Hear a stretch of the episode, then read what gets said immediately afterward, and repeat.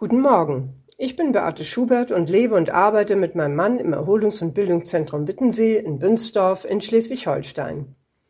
Beim Blättern in einer Dekozeitschrift fiel mir eine Wohnzimmerwand auf.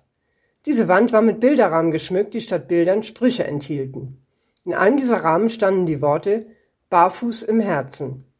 Zuerst konnte ich damit überhaupt nichts anfangen. Barfuß im Herzen? Warum hängt man sich diese Worte an die Wand? Was sollen sie ausdrücken?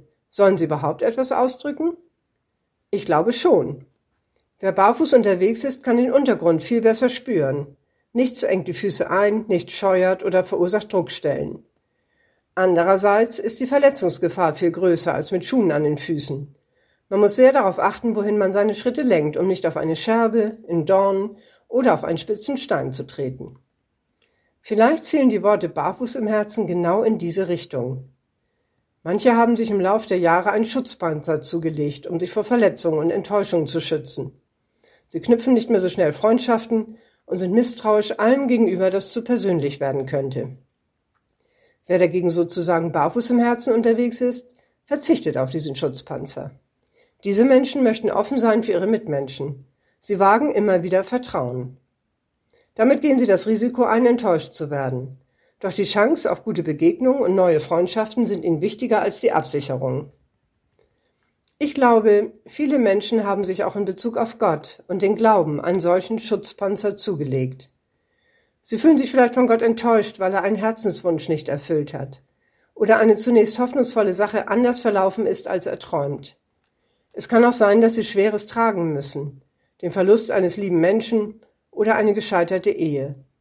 Sie wenden sich dann von Gott ab und wollen nichts mehr von ihm wissen.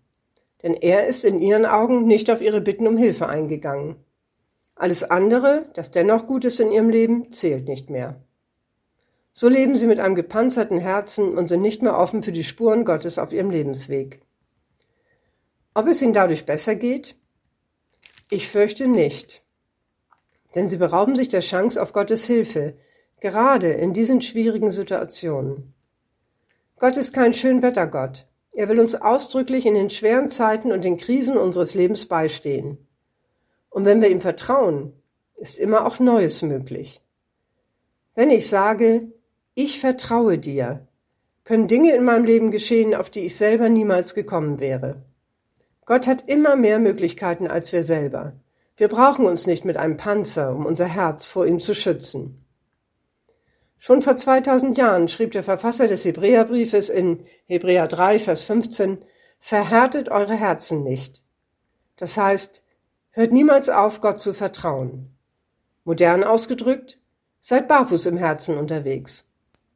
So gesehen könnte ich mir diese Worte auch an die Wand hängen.